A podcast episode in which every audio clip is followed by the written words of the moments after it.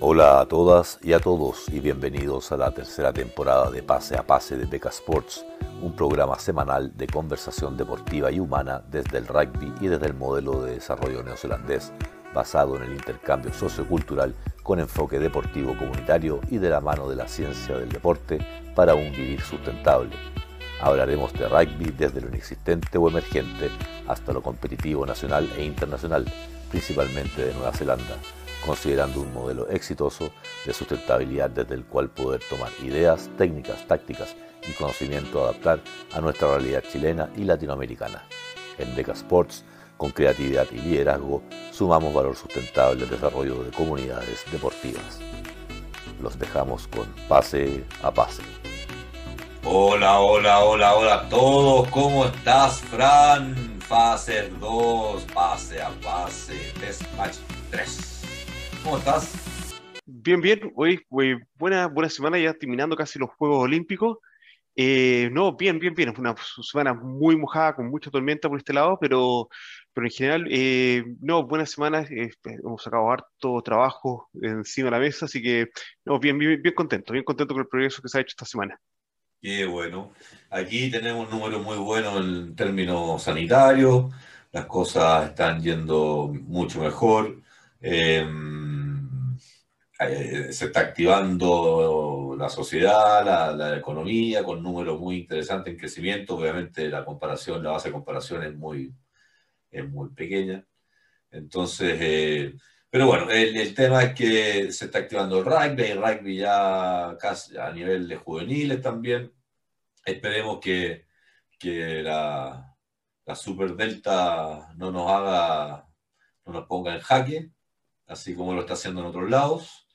No sé qué hemos hecho de diferente que otros lados, pero, pero bueno, eh, si hicimos algo diferente, podríamos estar en, una, en una planicie ya para poder organizar cosas y, tomando las medidas pertinentes, no dejar de ser responsable.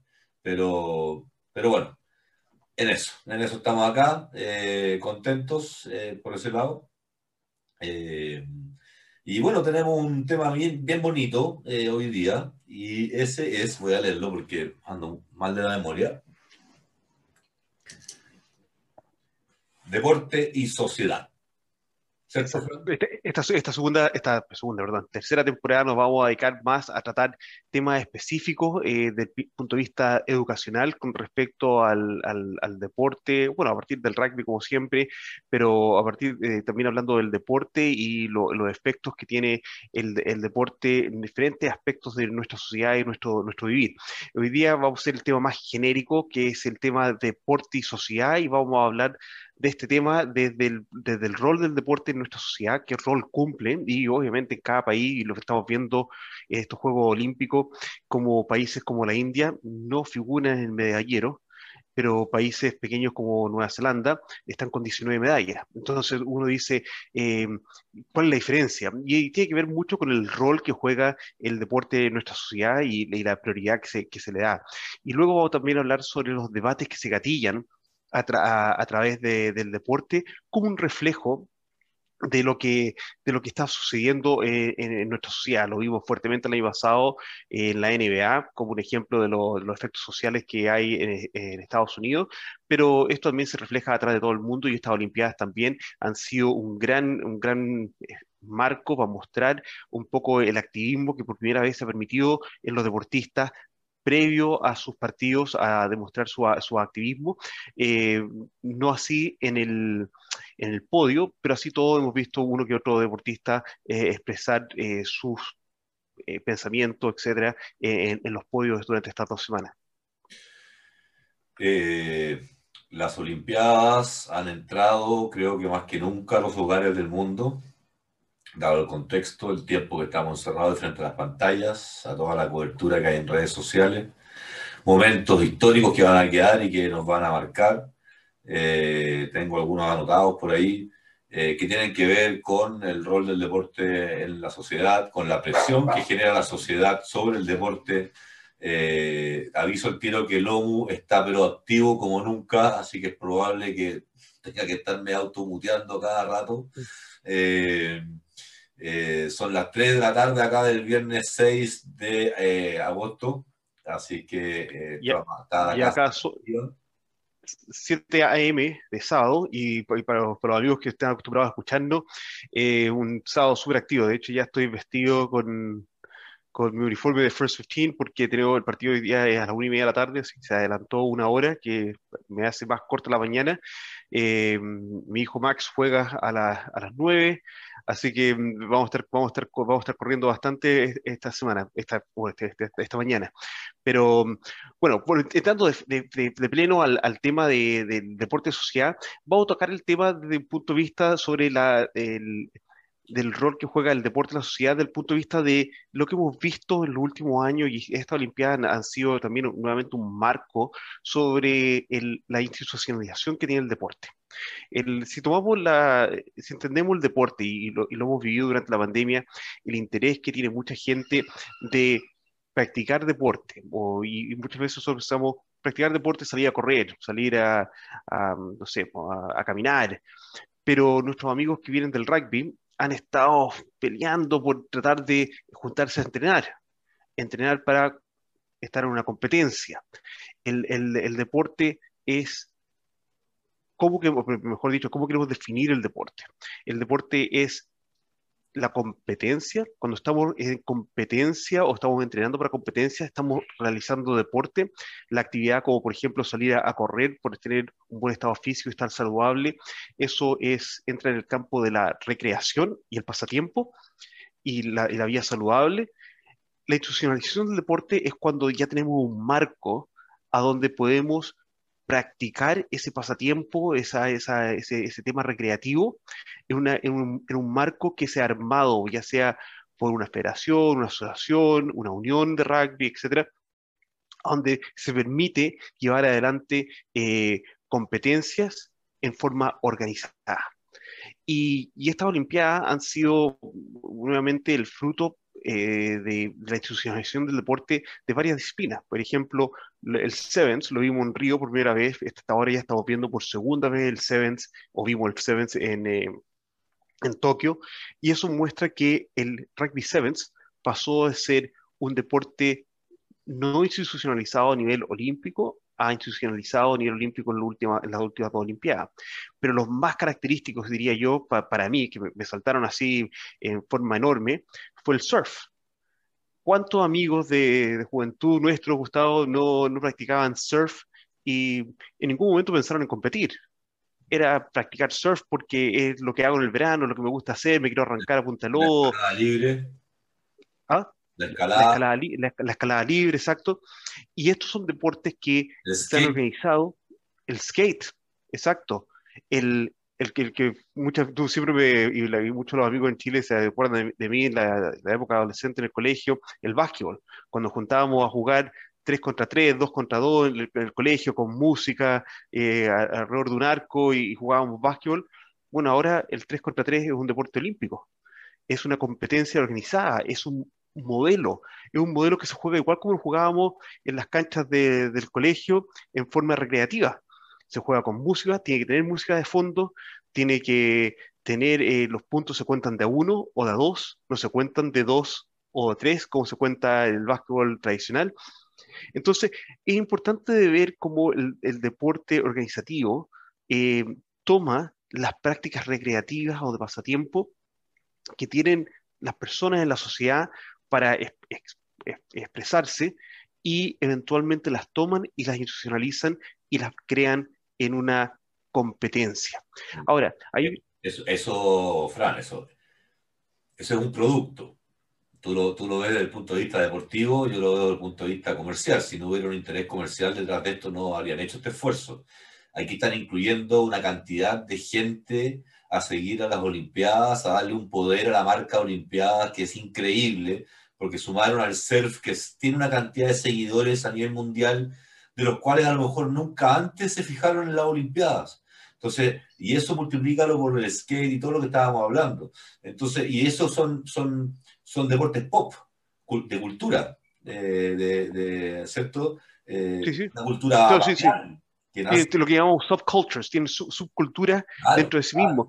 Pero, pero ahí, pero ahí los dentro skaters, de los... los skaters los echan de los barrios porque destruyen la pelea, los, los, muros de los edificios, las, las, ¿cierto? las ramplas de la entrada de los, de, de, de los, de los, de los, de los con eh, capacidades limitadas, ¿te fijas? Entonces, eh, eh, hay un tema y ahora están, están ganando medallas olímpicas. Exacto, pero pero curiosamente, y, es, y eso... Último, último ¿sí? que, que a tener a Tony Hawk, ¿no? Eh, pero y a eso, a eso es lo que voy. La oportunidad, la institucionalización del deporte lo que permite es ver a personas que, por ejemplo, Tony Hawk idolatrada, que tengan la oportunidad de ser un deportista olímpico. Y ahí donde, si bien tú, tienes harta razón que eh, puede ser motivado por, por, un interés comercial o económico, pero por otro lado, la, la academia, especialmente a través de Coakley, de, define el deporte como una actividad que tiene una expresión física, que tiene una expresión física dentro de un marco competitivo o hacia un marco competitivo. Por ejemplo, si estoy entrenando para, para, para competir. Ahora, lo que nos lleva a cuestionar eh, la equitación. Y ahí a lo mejor nuestros amigos que tienen hijos o que han practicado equitación van a saltar, porque ha sido tradicionalmente un deporte.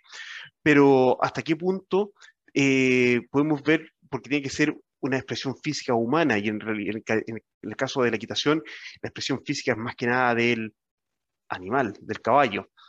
Eh, se está pensando hacia adelante que el, eSports se puede empezar a considerar como una, una, posible deporte olímpico y nosotros por este lado del mundo estamos viendo que eh, organizaciones deportivas similares, por ejemplo, acá los Breakers son un, eh, un club profesional de básquetbol, también hay otro en Australia, eh, es como que Colo Colo tuviera una división de esports. Y podemos considerar el eSport. El e Católica tiene, Colo Colo tiene, tiene Entonces, cabros contratados dentro y que, y que acceden a, lo, a los gimnasios y tienen un, un plan de, deportivo porque no, no pueden ser o esos morbos, no, tiene que haber una mejoría mental, física, o sea, hay un tema, no es, no es, un, no es solamente un hobby.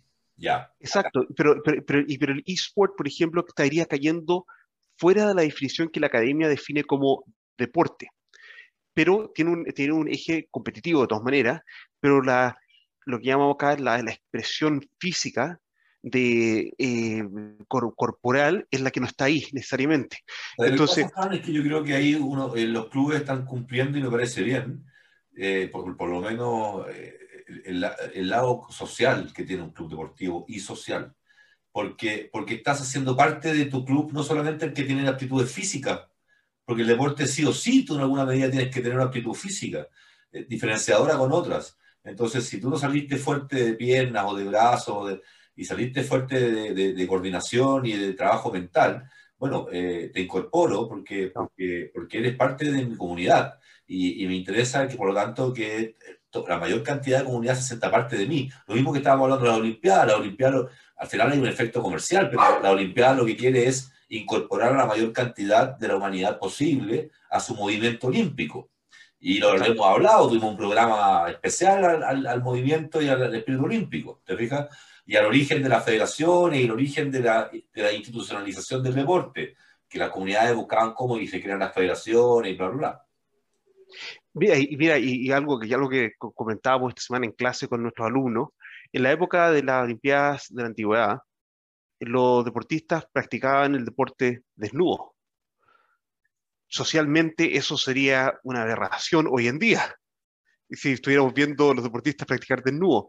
Pero algo que estamos viendo como el cambio de los tiempos y estamos viendo en esta Olimpiada es algo que nuestro, nuestros amigos de la comunidad del touch ya están acostumbrados, que es el deporte mixto, donde en un mismo equipo hay hombres y mujeres y pueden competir, entrar, en competencia en, eh, en, un, mismo, un mismo marco, hombres y mujeres en un mismo equipo. Lo empezamos ya a ver en el tema del, del atletismo, del, del, del, relay, de la posta. Entonces, eh, es, un, es, un, debate que está, está saliendo ahora, si es que vamos a empezar a ver más con este cambio de mentalidad que tenemos en nuestra sociedad actual, si van a haber más deportes de categoría mixta hacia adelante. Por ejemplo, veamos una triatlón. una triatlón también podría ser perfectamente un deporte mixto. el doble tenis, doble, doble beach volley, doble voleibol, ah, voleibol. Hay, hay, varias cosas que se podrían adaptar, digamos, a, un, una eh, a, un deporte mixto. Y, y, lo, y la, invitación que, que, hice estas, estas, dos semanas a, a mi alumno es pensar hacia adelante, en 30 años más. Yo soy una persona que quedé marcado viviendo en California, en Los Ángeles, con las Olimpiadas del 84. Han pasado ya, vamos para, no sé, 35 eh, años. En 30 años más, ¿qué Olimpiadas, qué marco institucionalidad, eh, institucionalidad estamos, vamos a estar viendo en las Olimpiadas? ¿Habrán menos deportes? Vimos, por ejemplo, que para las Olimpiadas del 32, que para nosotros acá ha sido una, una, gran noticia que va a ser en Brisbane, que es el patio trasero nuestro acá en Nueva Zelanda. Brisbane es, Australia, pero es una ciudad que es muy cercana a lo que es Nueva Zelanda por la cantidad de kiwis que viven ahí y por el clima, etc. Eh, pero solamente hubo una ciudad que se postuló como ciudad sede. Por lo tanto, la institucionalidad de, incluso montar una Olimpiada eh, está viendo mucho más restringida. Entonces, ¿qué tipo de Olimpiadas, qué tipo de marco institucional institucional vamos a ver para la práctica del deporte en 30 años más. En 30 años más, tú y yo, igual, ojalá, si todo funciona bien, vamos a estar viéndolas desde el sofá de la casa. Eh, pero eh, vamos a estar viendo a lo mejor eh, atletas discapacitados corriendo con piernas de, de resorte, como las blades que le llaman, a, la par, a, la par, a la par con los, con los deportistas hábiles. Por eso te digo, eh, ya han entrado a la sociedad como nunca. Eh, las mujeres, que, que, las alemanas que no quieren verse sobre, sobre exhibidas en su cuerpo más de lo necesario y, y, ¿cómo se llama? Y hacen un, uniforme de gimnasia olímpica más grande, más largo, que no se les muestran los glúteos y, y el equipo de handball de mujeres también, no me acuerdo. De Noruega, Noruega, Noruega. De Noruega y una cantante, ¿cierto? Termina pagando la, la multa para poder presentarse con, con pantaletas en ver. Mira, eh, el, el, el, no, ha, no, ha, llegado a nivel olímpico eh, tan fuerte, pero ya hemos visto en mundiales donde estamos viendo en la prensa hombres de, deporte transexual, donde algunos ya hablan de, de transolimpiadas, porque si no, no es justo. Eh, y, y, te digo, se viene un tema... y nosotros tuvimos, nosotros acá en Nueva Zelanda estuvimos en la, en la, en la, en la cúspide del debate de, del deporte transexual. De hecho, una levantadora de peso eh, neozelandesa, eh, eh, Lauren Hubble es eh, hombre transexual y fue permitido por nivel hormonal competir en la clase de mujeres. no sé si afortunado o desafortunadamente, porque es un, tema muy delicado. No logró de tener ningún levantamiento válido y, y, y, apuntar ningún puntaje, debido a la presión que hubo sobre eh, Lauren en, estas Olimpiadas para poder competir. Eh, hubo mucho debate en cuanto a que por qué estaba permitiendo una atleta transexual competir en la categoría mujeres, pero ya se hizo ese permiso en esta Olimpiada. Y tenemos el caso en el atletismo de, de, la, de, la, de la, sí, hay, hay dos hay 12 velocistas de, que se les permitió correr 200 metros con alto nivel de testosterona pero no se les permitió, permitió calificar para las Olimpiadas en 400 metros porque el nivel de testosterona era muy alto. Entonces, mm, pueden correr 200, pero no pueden correr 400. Eh, hay, hay, hay, un, hay un debate. Yo creo, que, yo creo, que, hay que sacarse la careta, definitivamente, eh, y, y, asumirlo, y así como existe una instancia para, paralímpica, deberá haber una instancia transolímpica. Yo lo encuentro lo más normal, aunque parta de a poquito, aunque parta de chiquitito, pero lo encuentro mucho más justo, porque, porque un deportista que se dedica cuatro años a levantar un gramo más para superarse, y a la otra persona no le cuesta ese gramo porque lo lleva en, la, en el gen, ese gramo, y más que un gramo, sino que un kilo más, que no vas a llegar jamás a competirle, yo lo encuentro que es injusto mata al espíritu, mata al espíritu olímpico, lo mata. Atenta pero yo, olímpico de la, yo, igualdad. Yo te, diría que, yo, te diría que, yo te diría que en los próximos 20 años, más que ver una nueva instancia que sería también segregadora, creo que va a haber una mayor integración de lo que es los deportistas paralímpicos a un mismo evento de, de olimpismo, ah, igual que igual igual que igual que la, la, la, los, atletas transexuales. La competencia va a ser diferenciada, a eso es lo que voy, no da lo mismo el nombre, el paraguas que tú le pongas o lo eh, no, y, no y, no, y, no y no creo, no creo, yo creo, yo creo que en los próximos 20 a 30 años nosotros vamos a ver un cambio hacia ver más competencias mixtas. No, no, no, no competencias separadas. por ejemplo no sé, no tengo la respuesta, pero te digo que en los 20, 30 años más vamos, vamos a llegar a una etapa de que, ¿por qué en arterofilia, eh, perdón, en arterofilia, bueno, lo vimos ahora, lo vimos ahora. Sí, no, pero... Lauren, Hubble es, y, no... es, biológica, es biológicamente, perdón, físicamente se puede decir, y lo que dice mi gente es un hombre, pero hormonalmente tiene un grado hormonal femenino, por lo tanto se le permitió estar en la competencia. Entonces, ya se permitió, ya rompimos los esquemas. ¿Cachai? Entonces, lo que, lo que, yo, lo que yo creo que ¿qué va a pasar con los atletas discapacitados que no tienen pierna y que pueden correr como era Oscar Pistorius? Ahí hay también una desventaja porque ese atleta no se va, a desgarrar. Por eso te estoy diciendo, y yo no sé si es que por eso estoy diciendo, yo no sé si van a haber casos así de nuevo. Eh, eh, yo creo que va en aumento. Yo no lo sé. Yo creo que va en aumento. yo creo que va a haber en aumento. Si tú logras mantener el, espíritu de la competitividad. Mira, hoy día incluso hay, hay gente hoy día, deportistas, que están súper incómodos por la chica de 14 años china que sacó por primera vez en la historia puros 10, la Nadia Comaneci de, de los piqueros China, eh, eh, pero, pero con 14 años dice, aunque caiga de poto, levanta agua. ¿Te fijáis? Entonces, eh, su pura estructura, por como caiga, ya inmediatamente genera otra, otro impacto físico. La física es distinta cuando ella penetra en el agua que la mexicana que tenía tres veces la espalda de, la china, con, con, 26 años, o por ahí. ¿Te fijas? Entonces, eh, es, es, complicado eh, y, y, lo que te lleva al final es, va a ser capaz el movimiento olímpico de mantener ese espíritu olímpico de querer llegar a estar ahí y sacrificarte cuatro años para mejorar esa marca tuya personal para estar ahí. Van a lograr ellos mantener a mí me da miedo que eso se, se pierda. En algunas disciplinas se puede ir perdiendo si no se logra ese elemento de justicia. Por algo están apareciendo el TMO, el VAR, porque el deporte al final se hace más lindo cuando las, cuando las ventajas son menos.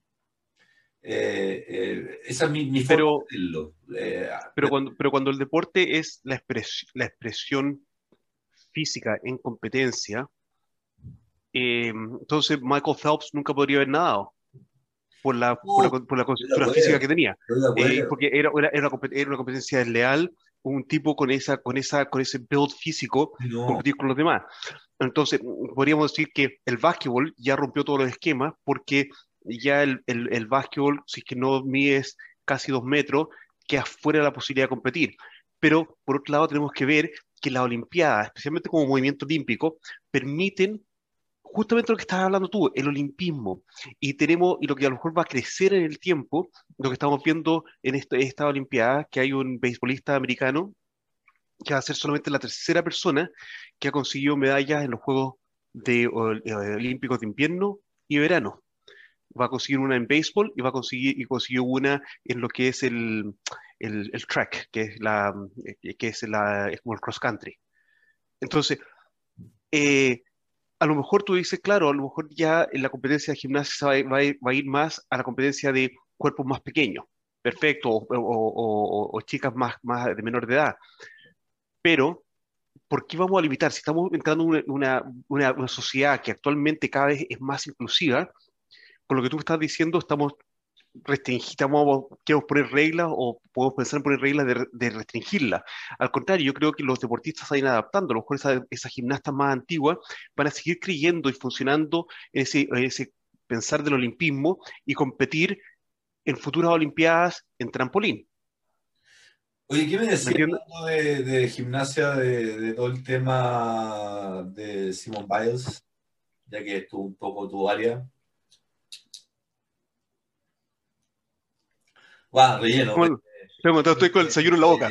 Eh, sí, eh, y ahí quería hacer también el, vínculo que, por ejemplo, según lo que es la prensa, no, no, la delegación chilena no llevó apoyo psicológico eh, eh, a, Tokio. Sabemos que son las Olimpiadas en donde no dejaron entrar ni apoyo psicológico, ni religioso, de ninguna, ni familiar, eh, pero, pero no lo sé cómo lo habrán manejado. No sé si fue solamente un tema del Comité Olímpico de Chile, si lo destacaron algunos, yo no sé si fueron todos los Olímpicos. No lo creo. Yo, yo, vi al psicólogo de Simone Biles hablando con ella, digamos, dentro del, dentro, no sé si era de ella en especial, pero por lo menos del grupo, del equipo, ¿cierto? De gimnasia. Eh, o si era a lo mejor de más disciplina y estaba ahí ese día porque, no sé, pero alguien había de apoyo. Y creo que en, una, en unas Olimpiadas, en donde el proceso de llegar a las Olimpiadas ya fue emocionalmente desgastante, más que a lo mejor las últimas fueron las de la Segunda Guerra Mundial, no, sé por ahí, en donde llegar a la Olimpiada tiene que haber sido tan estresante mm. eh, que, que, que, que creo que era muy necesario buscar alguna fórmula.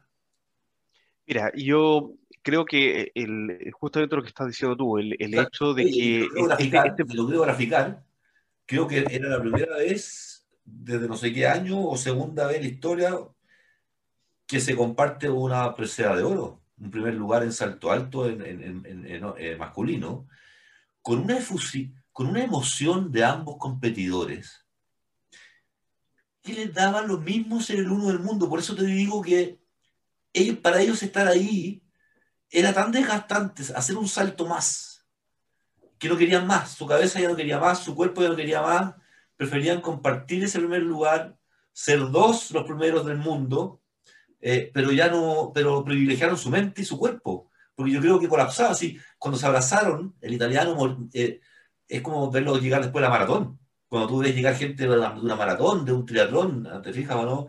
Así caían ellos de emoción, entonces eh, y me emociono mucho porque, porque de verdad siento que son unas Olimpiadas con una carga emocional fortísima, fortísima. Enorme, sí, es indudable. Y de hecho acá nosotros tenemos una, una eh, tiradora de balas eh, olímpica, Valerie Adams, que ha estado en las últimas cuatro Olimpiadas, ha medallado en todas las Olimpiadas y ahora recibió su medalla de bronce, siendo que ha tenido dos de oro.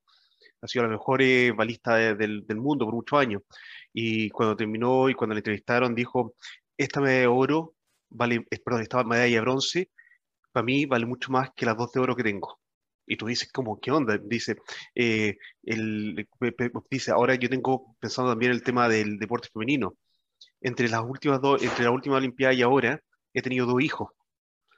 Y pude volver a competir y pararme en un podio. Hemos vivido todo este proceso para llegar acá. Eh, estoy lejos de, de, mis hijos. Cuando miraba las, las graderías vacías, me imaginaba que estaban ahí mis mi hijos, que siempre soñé que, pues, que podían estar acá.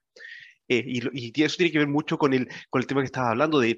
Oye, que el, equipo este de Fiji, el equipo de Fiji, hombre, que también tuvo que quedarse en un gimnasio durmiendo, yo no sabía, eh, porque los pilló una cuarentena en, otro país, en no me acuerdo dónde, eh, te, te, cuento, Fiji, Fiji, el caso de Fiji es enorme. Un poco, poco para contar las historias de los procesos. En Fiji, para, para, los amigos que de Latinoamérica que no están al tanto, eh, están tal vez con los peor eh, índices de COVID en el mundo en este momento. Em, por, temas religiosos y de vivienda y otro, y otro tema del tema del desempleo que se generó, que generó el COVID. En Fiji en este momento hay casi un 74% de desempleo. La gente volvió a vivir a, su, a sus villages, a sus villas y, vivir de la tierra, porque por último se puede pescar y se puede cultivar y de ahí se vive, pero están, no hay trabajo. Y el, y el tema es que los, eh, las elecciones de Fiji, eh, está, hay ciertos, ciertos sectores de la isla que están cercados por, la, por los militares y no pueden salir de tu sector para, parar la propagación del, del, COVID.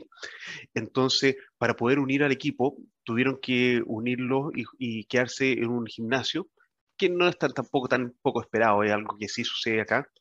Em, para poder armar a todo equipo. Lo que también fue súper sorprendente es que tuvieron que viajar en, un avión, en un avión de carga que está de, de exportación de pescados congelados eh, para, llegar a, para llegar a Tokio. Y, y, esas cargas emocionales es lo que, es lo que esta Olimpiada ha, reflejado por el, por el hecho de lo que hemos vivido en todo el mundo estos últimos años. Hemos, hemos vivido ese, ese reflejo de la supercarga emocional que hemos estado estos últimos, estos últimos años. Ah, Em, y, el, y, el, y, el, gran, y el gran tema alrededor de eso es, decir, es ver que cómo no se, eh, no se prestó apoyo desde de la organización a la parte de eh, apoyo emocional y espiritual a los, a los deportistas. El hecho de que las Olimpiadas estuvieron sin público hizo que los deportistas no pudieran tener a sus familiares ahí, que en muchas ocasiones, especialmente en los países desarrollados, los familiares están ahí y, son realmente un apoyo. Él limitó, eh, y ahí es donde va el caso de lo que tú estás diciendo del Comité Olímpico Chileno, no sé si da el caso o no, pero para muchas delegaciones limitó el número de las delegaciones. Por otro lado, pensemos, nosotros acá en el occidente estamos más sueltos de lo que es el apoyo religioso, pero pensemos en los países de Medio Oriente, el apoyo religioso es cada vez más importante. O no es cada vez más, es muy importante, no es cada vez, muy importante, no tuvieron acceso a, a, a ese apoyo porque tampoco se les, se les, prohibió el acceso religioso a la, a la vía olímpica. Entonces, creo que todas esas circunstancias ayudaron que, este, que esta Olimpiada explotaran los temas como el de Simon Biles, de las presiones y que los deportistas dijeran, miren, esto es lo, nuestra realidad, eh, no es digo, ahora... No sé si es que no, esto hubiera sido, yo no me acuerdo haber visto una Olimpiada en donde un... Eh, un... Ajá, ya, Fran, volvimos, volvimos el otro día. Volvimos, como dos días después. volver el viernes sábado, pero volvimos el lunes martes. bueno, estamos, estamos con el mismo escenario, con la misma ropa, así que estamos listos para yo quise mantener una continuidad, lógicamente, pero para que no se note, cambié la polera, no puedo andar con no tengo tantas poleras rojas, así que tuve que cambiar la polera. Mantengo el suéter rojo. Y bueno, eh, estábamos hablando del tema de las Olimpiadas, que estaban por terminar el día viernes sábado, ahora ya termin terminaron. eh, así que podemos conversar un poco más el, el cierre. Yo te estaba comentando, Frank, que es primera vez que veo una, Estamos hablando del apoyo, ¿cierto? Tanto religioso, emocional, familiar, que, que, que por dar el contexto no, no, no se había dado, eh, con mucha presión de la comunidad local de Japón, ¿cierto? No se filmaba, pero la cámara se desviaba un poco hacia la calle, había gente afuera reclamando para que no se siguieran haciendo. Eh, pero nunca había visto una Olimpiada con tanta carga emocional. Yo, deportistas que, que, se, que se quebraban eh, con logros que no necesariamente eran deportivos.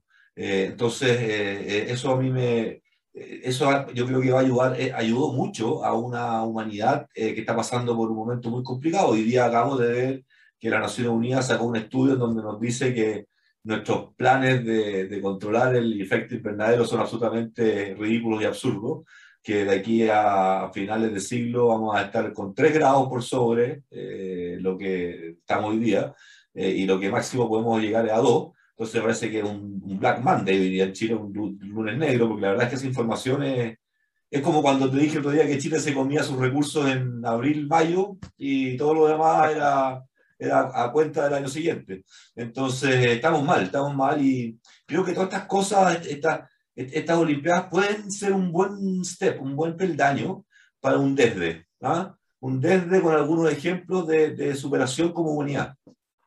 Sí, no, de, de, yo creo de todas maneras, hay un, hay un despertar a partir de estas Olimpiadas, ya que se realizaron bajo este marco de, un año de retraso, con el COVID por atrás, sin público, eh, todo el despertar que hubo de los deportistas.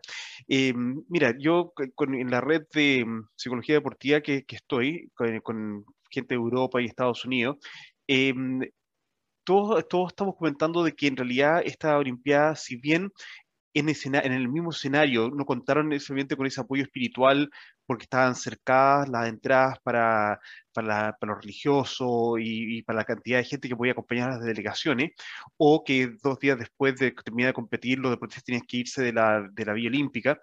Eh, el tema de que el apoyo por lo menos de, de mental skills o psicología deportiva, eh, estuvo mucho más presente o por lo menos más, hubo una vitrina más, más grande al trabajo que están haciendo los países digamos, ya ni siquiera desarrollados, organizados deportivamente en, en, en ese aspecto. De, por ejemplo, una, psicóloga deportiva para, Estados, para, para, el Comité Olímpico de Estados Unidos estaba desde Wyoming.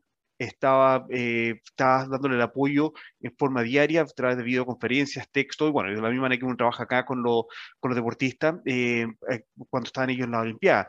Entonces, creo que hubo más, al final el balance es que si bien a lo mejor el apoyo no estuvo al lado o estuvo presente en la Vía Olímpica, sí hubo una vitrina más grande de que los países organizados deportivamente están teniendo un fuerte entrenamiento en las habilidades mentales para la, para la competencia, para los deportistas, y los deportistas están sintiendo más empoderados de poder decir, mira, esto está acorde a mí o está no acorde. Eh, eso yo creo que dejó muy en claro esta, esta Olimpiada en Tokio.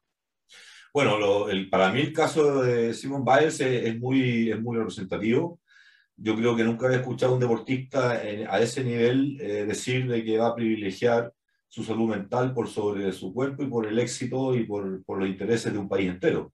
Eh, no, no, sé si me había tocado verlo así de transparente. Hemos visto otras manifestaciones ¿cierto? en el pasado y fuertes en la Olimpiada, pero llegar y decir que voy a priorizar mi salud mental desde el ego, eh, no, no es, porque puede sonar muy egocéntrico, pero finalmente ya tiene que velar por lo que siempre hemos hablado nosotros, la, el equilibrio entre las tres patitas o las cuatro patitas, ¿cierto?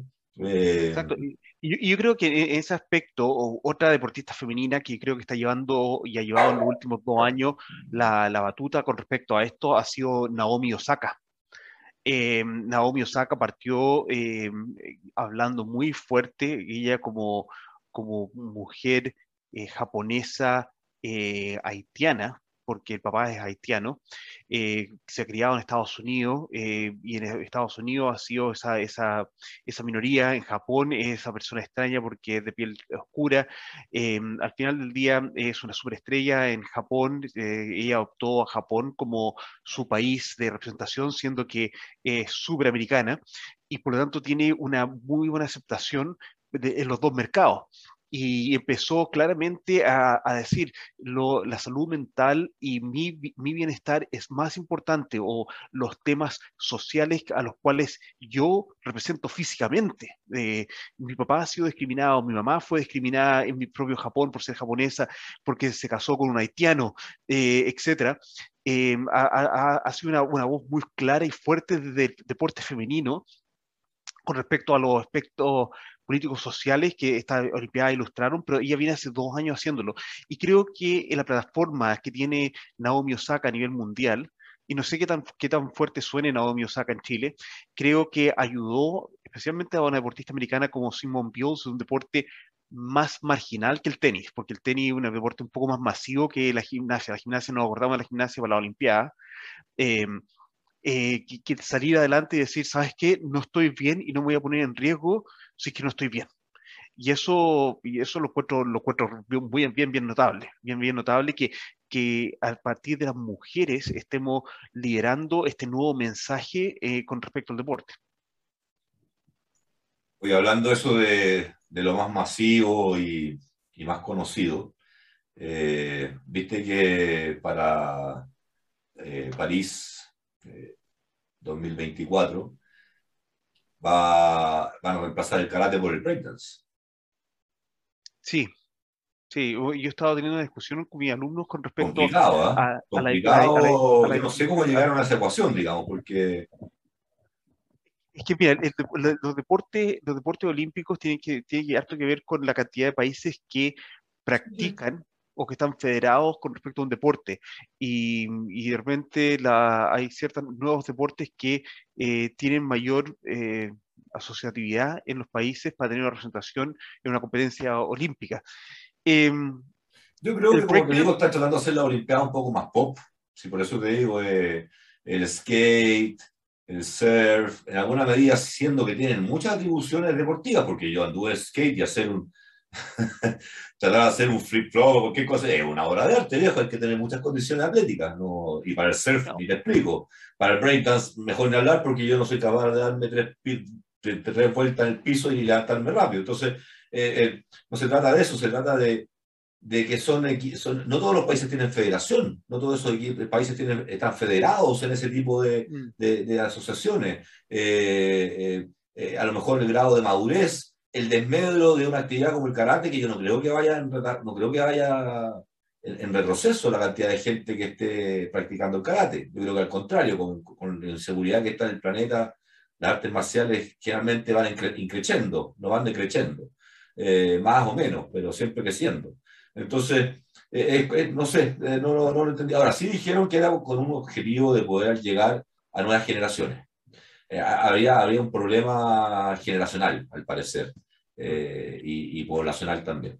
Así que, mira. Y, yo creo que lo, todavía no, yo no he visto los números con respecto a, la cobertura televisiva, qué eventos tuvieron más eh, televidentes, porque en realidad muchas veces la Olimpiada uno dice cuántos espectadores llevó cada evento. En esta Olimpiada, donde estuvieron los estadios ocupados, no tuvimos la posibilidad de ver la cantidad de espectadores que siguieron estos, estos nuevos deportes o los deportes tradicionales. Eh, pero va a haber que ver eh, qué, qué, número de televidentes o a través de las diferentes plataformas tuvieron los diferentes, los diferentes deportes. No sé, pues la, equitación, que ha sido uno de los deportes que en, en, en, clase con los alumnos lo hemos discutido mucho con respecto a la definición de lo que es deporte. Si la equitación efectivamente pues, se podría entender como un deporte. Lo un poquito antes del programa el día viernes. Exacto. Y, un poco con la, idea del automovilismo y Exacto. Y, la equitación, no solamente la equitación del salto, sino el dressage, que es como el performance que hacen eh, los, caballos, que es una maestría, una obra de arte preciosa, pero eh, ahí que, que, se reúna bajo la institución y la, la definición de deporte, el, son las preguntas. Y hay, hay nuevos, deportes que estamos viendo como el 3 contra 3, el surf, el, el, skateboard, que efectivamente cumplen más con la definición de lo que es deporte que, otras cosas que hemos estado acostumbrados a ver. Oye, eh, yo tengo una crítica respecto de un poco de la más allá de estaba preocupado, vamos para ir cerrando este primer tiempo, eh, eh, un poco qué triste la participación de Chile en la Olimpiada en términos de, medallas. Eh, tampoco vi deportistas que estén contentos con su desempeño, más allá de, disculpen los nombres, pero la chica nadadora que en las últimas Olimpiadas, que incluso creo que batió su mejor récord, creo que es muy importante, más allá de sacó o no sacó medalla, ella cumplió con su desafío olímpico y con su país, consigo misma, de superarse hasta la última competición en una Olimpiada, lo cual es absolutamente plausible, eh, felicitable y, y, bueno, que se ocuparon bien ahí los recursos de todo tipo, ¿cierto? Eh, eh, así que, pero también hay otros casos en donde, en donde no, no fue así, digamos, muy lejos de, aquellas, de aquellos objetivos que se habían planteado y metas. me dio pena también, lo conversaba con mi padre cuando vimos la inauguración, me dice, a ver, dice, habrá ido el presidente del Club Olímpico de Chile, no lo vimos en la delegación de, inauguración, y al final llegó solamente, al mi, mi interpretación, es que viajó con la ministra del Deporte para el, la parte del golf, porque suponía que era donde más opciones teníamos de sacar una buena medalla, eh, y que finalmente el número 2 le fue mejor que el número 1 que llevábamos, eh, y, y, ¿cómo se llama? Pero, pero tampoco lo encontré un poco oportunista el momento en el que viajó. Yo creo que para mí un presidente olímpico tenía que estar en el día en que llegaban las delegaciones, los deportistas, para facilitador, ayudar en un momento complicado, estar ahí de anfitrión, tener todo ya más o menos predeterminado, las habitaciones, los pre-check-in, para hacer la pega más fácil a la llegada.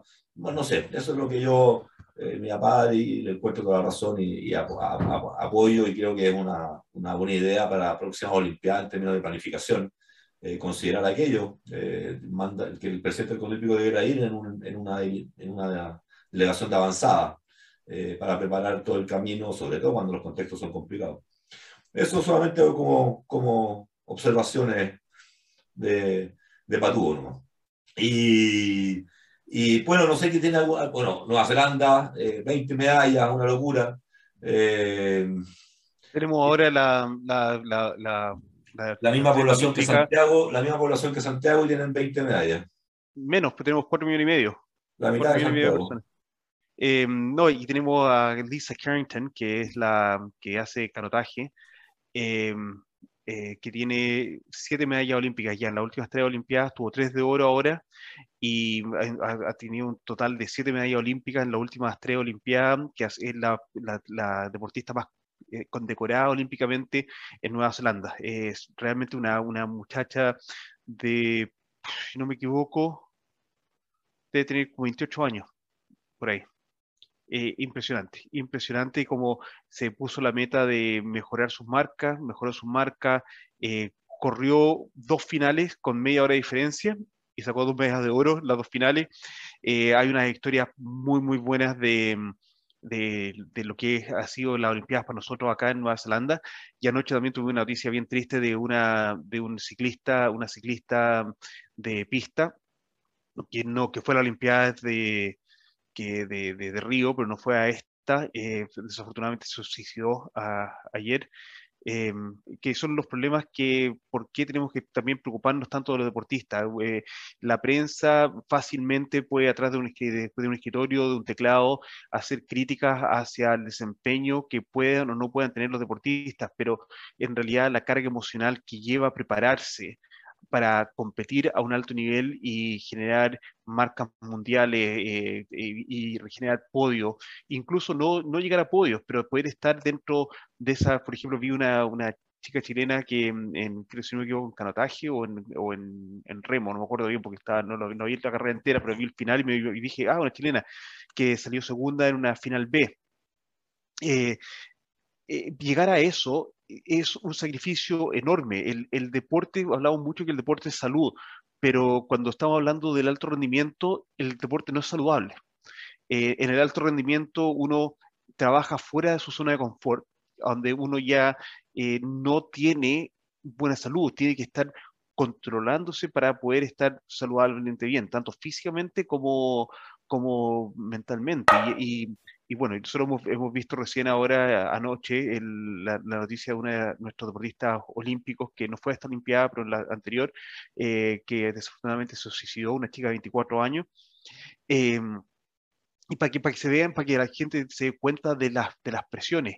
Em, volviendo un poco al rugby, que es donde comenzamos este, este podcast, eh, hacia, hace unos meses atrás, cuando jugó el partido de los Chiefs contra los Blues, de las chicas, de las mujeres. Una de, la, una de, las, de, de las muchachas que estaba jugando por los Chiefs, que, es la, que era la second five, la número 12 del equipo, dijo, es fantástico que tenemos esta oportunidad de jugar este partido de Super Rugby entre mujeres, pero en realidad este puede ser mi último partido, porque el sacrificio que tengo que hacer para dejar mi trabajo, para poder dedicarme al deporte y estar a este desempeño, la carga, la carga psíquica y emocional y más encima laboral de, de bienestar es demasiado alto.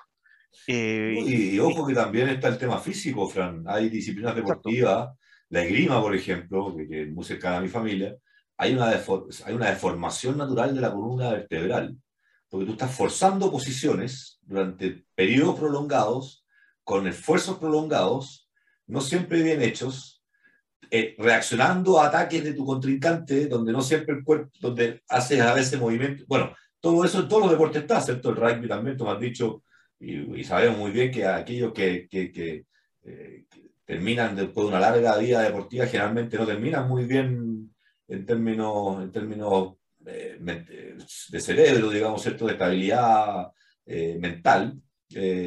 Entonces, hay, hay, eh, por eso digo que el deporte es salud mientras, mientras es equilibrado. Efectivamente, el alto rendimiento es una deformación, es una deformación natural. Exacto, eh, y, bueno, y, tú sabes el caso de, de, de, Sea, mi hijo, con el tema de, los, de la... Sí, claro. Eh, tiene tiene, tiene un, otro, otro amigo de la misma edad que este año no va a poder jugar la NBC, que es la, el Campeonato Nacional de Rugby, por por problemas de text continuos que, está teniendo y con dolores de cabeza. Em, tengo a otro muchacho también, eh, contemporáneo de la misma edad, de la, de la edad de Hoskins, de la edad de, de Seba, amigo, compañero de universidad y que, que es nadador y que su carrera de natación que estaba perfilada para ser nadador nacional eh, por problemas de la cadera, que hizo nado más waterpolo y el waterpolo, olvídate cómo te, te destruye las caderas. Eh, entonces, y eso, mm. y eso acá, lo vemos mucho porque, exacto, por el egg beating. El, el, acá, acá lo vemos mucho porque el, el alto rendimiento deportivo es, comienza ya a nivel de secundaria. Entonces, vemos el, el, efecto de, esa, de esas lesiones. Eh, uno de los muchachos que tenemos solo en el First 15, que el próximo año debería estar en, en el equipo nacional de secundaria, eh, jugó hace, no jugó la semana pasada, jugó la, semana antepasada y jugó todo el partido con un, dedo quebrado, eh, quebrado en dos partes. Ahora está fuera por seis semanas, pero, pero imagínate jugar con el dolor de un dedo quebrado. No, no, yo jugué con, sí. La 20 dedos se me caía, me metía así. Claro, pero, pero, que, pero, jugaste, pero jugaste los 60 minutos restantes. Sí, claro. Entonces, y, y esa época es así, hoy día no se hace tanto ya. Y, y, y, los deportistas eh, tienen, cuando estás en un alto rendimiento, sabes ya cómo manejar ese dolor, manejar ese, ese, ese performance bajo unas circunstancias que no son saludables, absolutamente no saludables. De hecho, en la final del Seven en el Grange 91 me puse el hombro en la final de la cancha. Se me había salido el hombro y lo puse mismo para terminar el partido. En esa época se estilaba eso, hoy día no te dejan terminar un partido así, te sacan por seguridad médica y todo un tema, eh, por protocolo. Eh, eh, oye, vamos cerrando este primer tiempo. No sé, el segundo tiempo me gustaría hablar un poco más de rugby. Me gustaría tener tu opinión, no sé si viste algo de lo que pasó con, con el triangular Chile, Brasil, Uruguay. sé que no se, no se transmitió para allá ni lo de pero algo te estuve informando yo eh, hubo harto reclamo por un try anulado y bueno. Eh, quería, creo que tengo que algo al menos hacer mención yo y espero que me puedas aportar con tu punto de vista. Eh, ¿Vamos, volvemos? Vamos, volvemos. Beca Sports agradece el apoyo y auspicio de Pase a Pase por parte de Manukau Institute of Technology ellos son nuestro partner natural desde el comienzo, cuando hace algo más de tres años desde Nueva Zelanda nos contactaron para ver cómo hacer un proyecto de intercambio sociocultural basado en la sustentabilidad, el deporte y la ciencia del deporte. De ahí nace Beca Sports con su misión, filosofía y motivación. Golem es una marca chilena con la que compartimos parte de nuestras misiones y motivaciones de ayudar a masificar el deporte entregando implementos de calidad al alcance de todos. Se vienen grandes noticias y promociones para que puedas tú y tu club o equipo tener la flamante pelota con costuras a mano y oficial del Seven Juvenil Macay 2020 que siempre quisiste. Agradecemos también a Green Ticket. Ellos son una empresa de asesoría en innovación en sustentabilidad combinan hallazgos de la ciencia y megatendencias detectando el colectivo de influencia que inspire y permita a líderes a impulsar el cambio dentro de sus organizaciones y su encadenamiento productivo. Ayudan a sus clientes a tomar mejores decisiones, a integrar la sostenibilidad en su negocio y a crear soluciones innovadoras. Como ellos siempre dicen, la historia detrás de un producto vale mucho más que el mismo producto. Agradecemos también a Amity Tours operador chileno con 17 años de experiencia en turismo aventura en naturaleza y cultura, así como sustentable y seguro. Son miembros de ATA, la Asociación Internacional de Turismo Aventura. Su expertise es en el distrito de los lagos y volcanes de la Araucanía chilena. Sus propietarios y staff son profesionales del turismo y expertos en satisfacer las expectativas más exigentes del mundo. También agradecemos y saludamos a South Brand, ellos son especialistas en la creación, materialización y desarrollo de identidad y marca a través de la gráfica conceptual de altísimo impacto. En adelante, ellos estarán apoyando nuestra gestión en manejo de imágenes, entre ellos escudos, logos, y serán los que le irán dando cada día más vida y alma a nuestro amigo Beacon. Ya, Fran, volvimos, volvimos al segundo tiempo de este Fases 2 de Pase a Pase temporada número 3. 3.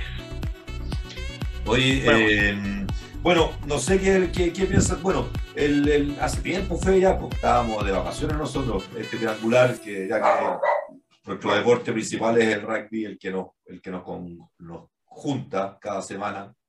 Eh, fue, fue complicado ese triangular. Fue complicado porque primero Chile llegó con un partido menos, que tendría que haber tenido un partido, ¿cierto?, previo eh, con Colombia, eh, que, que, no se pudo hacer por contagio COVID acá, eh, del plantel de la delegación colombiana, y con eso Chile pasó directo al triangular y se quedó con un partido menos.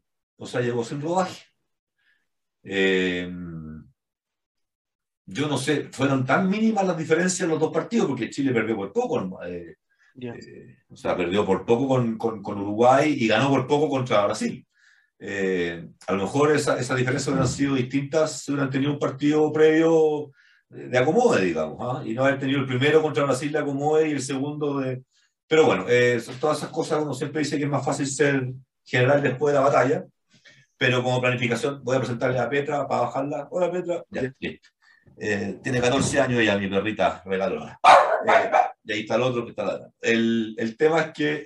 Em, eh, fue, fue complicado porque, porque a ese nivel una diferencia como esa se puede notar, creo yo, llegar con un partido menos.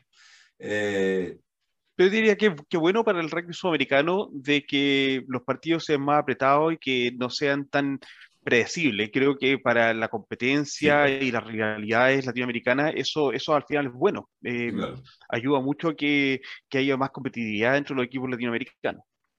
Estoy de acuerdo. En eso, en alguna medida, lo que se proyectó como SLAR parece ser que puede ser que haya ayudado a nivelar a ese nivel de alto rendimiento. Eh, interesante puede ser, no podemos sacar una conclusión con un año de, de, de, ¿cómo se llama?, de SLAR, pero, pero sí, hay una tendencia a, a, nivelar hacia arriba a ese nivel de mismos jugadores, son los mismos jugadores en general los que vimos, eh, con distintos poleras nomás, pero eh, pero, a, mí lo que me, a mí lo que me genera complicación, Fran, es que, es que nuevamente echándole la culpa al árbitro. Entonces, que puede tener razón o no puede tener razón, pero vi manifestaciones muy complicadas, muy serias y delicadas de, de personas que fueron parte de un directorio de la Federación de Chile de Rugby, en medios de rugby argentino, haciendo, eh, encarando, digamos, a Sudamérica Rugby de manera bien, bien confrontacional. Entonces, eh, por el tema del arbitraje. Entonces, yo la verdad es que no, no, no podemos seguir hablando lo mismo, Fran, ¿cierto? o sea, eh, está bueno ya. Yo también dos veces en mi vida seguro que le eché un par de tuchas a un árbitro, no estoy diciendo que no pero, pero como, como espectador, digamos. Mira, nosotros acá tenemos un muchacho en el equipo de, de Max, que fútbol, mi hijo, mi hijo menor juega fútbol. Eh, grabateó un árbitro el fin de semana eh, y, se, y se, el colegio le está dando una suspensión de tres partidos. Así. y no, y no, y no claro, lo, lo, le dieron tarjeta en el partido, etcétera, pero el colegio unilateralmente le está dando le está dando tres partidos de suspensión. Y, eso, ah, y ahí es donde va un poco la, la, responsabilidad de las organizaciones deportivas con respecto a sus propios miembros. El, el, el mejoramiento de la conducta de tanto de, de los deportistas, de los entrenadores, como los espectadores y los, y los aficionados de un, de un, club o un equipo, eh, van a mejorar cuando las mismas organizaciones toman eh, acciones directas con respecto a, su, a sus miembros. Y, en este caso, por ejemplo, el, el, eh, porque me tocó a mí informarlo, se, le, se, le, va a dar tres, aquí un muchacho de 15 años, tres partidos de suspensión. Que, que aprenda de temprana edad que eso no, no corresponde. Bueno, a mí, a mí, Fran, acuérdate que en cuarto medio, a mí me pillaron copiando en una prueba y me, me querían dejar sin eh, jugar la, el, el, torneo después de ganar el, el ABS de rugby. Eh, no me querían dejar jugar el, el partido, el torneo final de, del Nacional. Eh, por lo mismo. Entonces, eh, por, por, por, por, porque evidentemente hay que, hay que aprender. De algunas te castigan por lo que te gusta, por hacer puta, tontera. Copié en francés, viejo, y para francés nunca fui bueno, y, y copié un par de palabras para el lado que yo, y yo sabía qué significaban. Así que bueno, más encima tonto en copiar. aprendía la lección y, y como por eso es yo tanto critico la copia, así es que tengo piso para poder hacerlo. Y, y, ¿cómo se llama? Y finalmente pide las disculpas y dice todo lo que tenía que hacer y me dejaron jugar. No ver todo loco. pero, pero claro, pero fue un proceso de arrepentimiento, de conquista y, de, y me, me, pidieron hacer hartas cosas para poder cumplir con mi deseo, de poder jugar, más allá de rectificar el error. Eh, así es que, mm, porque ahí me hicieron la prueba de nuevo y me saqué una nota nada que ver. Así que, bueno, así uno va aprendiendo en la vida. Hoy, el, la, única, la única vez que copié en mi vida, no, dos veces copié en francés y esa vez me piden.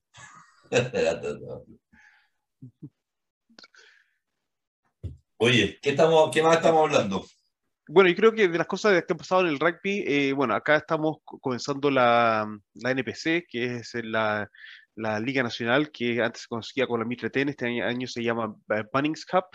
Eh, en County estamos con un equipo bastante experimentado, así que, pero perdieron contra Vanuatu inesperadamente el, el viernes.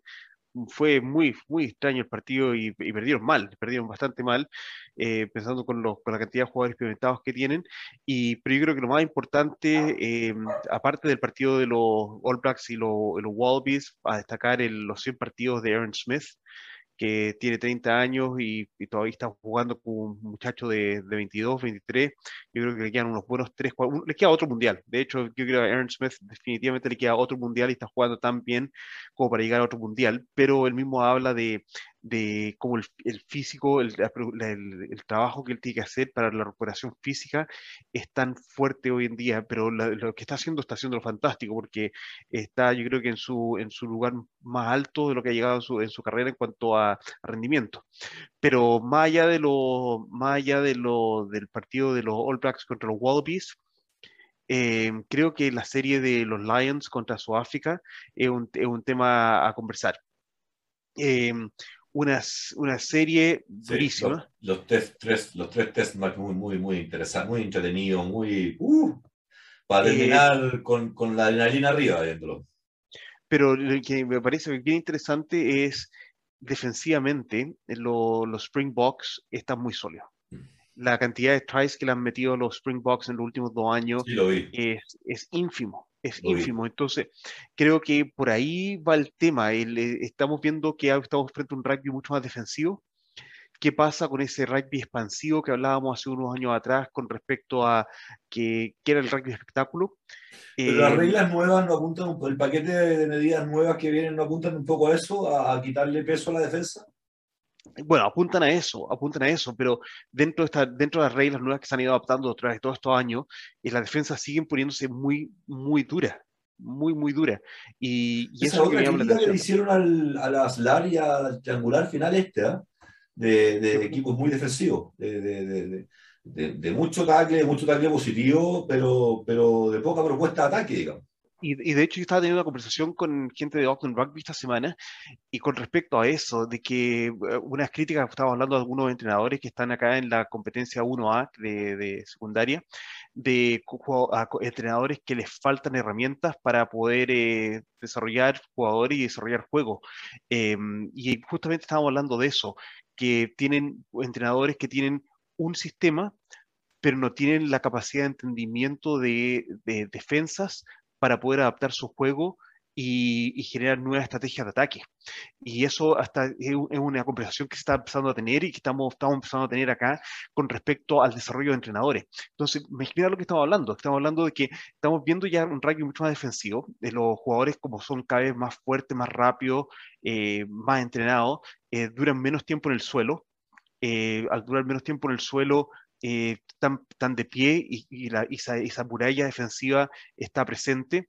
Eh, hemos adaptado, si estamos, eh, si estamos permitiendo a los jugadores en ataque usar el touchline como, como para, para, atacar o si estamos usando el touchline para cerrar, eh, pero lo que estamos, la conversación que estamos teniendo nosotros acá es qué tanta adaptación y visión tienen los entrenadores para adaptar su juego ante las diferentes defensas que se están presentando a los equipos para mantener un juego expansivo de rugby.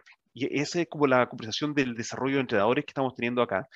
Y, y, el, tema creo que es, está, ahí. Eh, Warren Gatland, que acá no se le toma tanto el peso a, a Warren Gatland, entrenador de los Lions, eh, por el hecho que ha hecho mayor, su mayor carrera fuera de, Nueva Zelanda. Y acá hay una, visión muy localista en cuanto a que los entrenadores que hacen carrera acá son los que tienen ma mayor visibilidad y obviamente se les da mayor peregrí, pero Warren Gatland, así todo, tampoco pudo romper esa defensa de, los, de los Springboks. Y, y, yo pensaba que los Lions iban a poder, iban a poder hacerlo, porque antes, habían tenido mayor preparación que los Springboks, eh, etcétera, pero finalmente no ganaron la serie. Y eso para mí me, me, sorprendió. Yo pensaba que los Lions iban a ganar la serie y creo que a, a lo largo del tiempo, principalmente de la vista acá neozelandesa, que es muy, nuevamente, insisto, muy localista, que a Warren Gatland no se le han dado el crédito que debería tener como gran entrenador que ha, que ha sido y todos los logros que ha,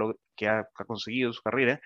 Eh, el hecho de no haber ganado contra los Springboks va a, sacar, va a ser lo que siempre van a sacar, pero igual no, no, igual no pudo ganar una serie contra los Springboks, a pesar de que empató una serie con los, los, los All Blacks, le ganó una serie de los australianos con los Lions, eh, se le sigue sacando en cara que el año pasado con los Chiefs tuvo una pésima temporada.